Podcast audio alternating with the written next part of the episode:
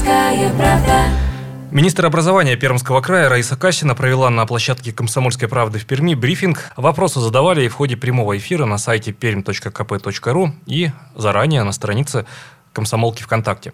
Очень много вопросов, присланных заранее, касались темы, планируется ли отмена ОГЭ в Пермском крае. И вот что рассказала Раиса Касина. Сегодня официально объявили, что ОГЭ, то есть экзамены для девятых классов, не состоятся. Их не будет в принципе.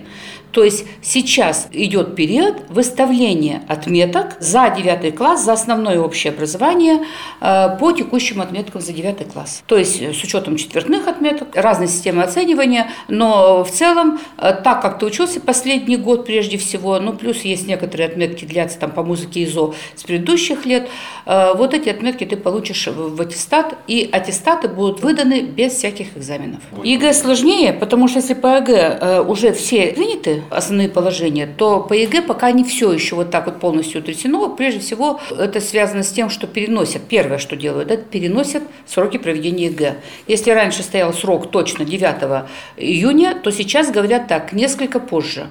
Конечно, все зависит от эпидобстановки, поэтому тут говорить точнее, э, я понимаю, что нельзя. Это первое. Второе, что будет абсолютно точно уже принято такое решение, пока еще не официально. Вот это я говорю очень важную фразу. Пока не официально, потому что документов нет.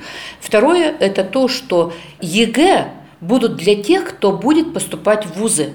Иначе говоря, если ребенок заканчивает 11 класс и не планирует поступать в ВУЗ, а планирует либо пойти на работу, либо в армию, либо э, поступить в техникум, то ему тоже не надо сдавать ЕГЭ. Еще одна тема, которая волновала пермяков, продолжат ли в мае выдавать продуктовые наборы для школьников. Вот что рассказала министр образования региона Раиса Кассина.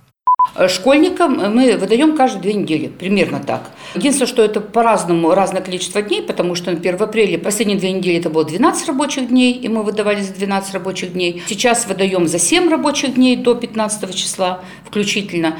Потом с 18 на следующие рабочие дни. Вот. Поэтому это разные по стоимости наборов. Это очень часто возникает вопрос, почему там было больше, тут меньше и так далее. Выдавать будем школьникам до конца мая. То есть в мае получат два раза. Причем это деньги, которые уже есть в бюджете, они на малообеспеченные семьи приготовлены, и вместо организации горячего питания детей вот эти продукты выдаются. Это относительно школьников. По дошкольникам совсем другая история.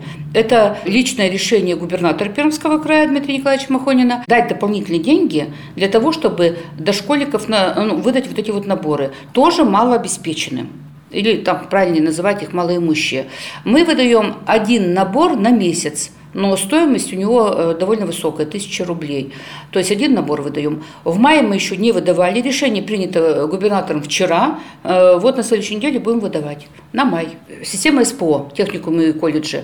Там мы выдаем детям с ОВЗ, тем, которые у нас, которые должны э, питаться бесплатно. Они точно так же получат весь набор продуктов в мае два раза. И еще один важный комментарий министра. Если вы выходите на работу и ребенок снова начинает посещать детский сад, то справки от медиков не требуются, ведь ребенок был не на больничном, а лишь соблюдал правила предосторожности. Ярослав Богдановский, радио «Комсомольская правда», Пермь. Комсомольская правда.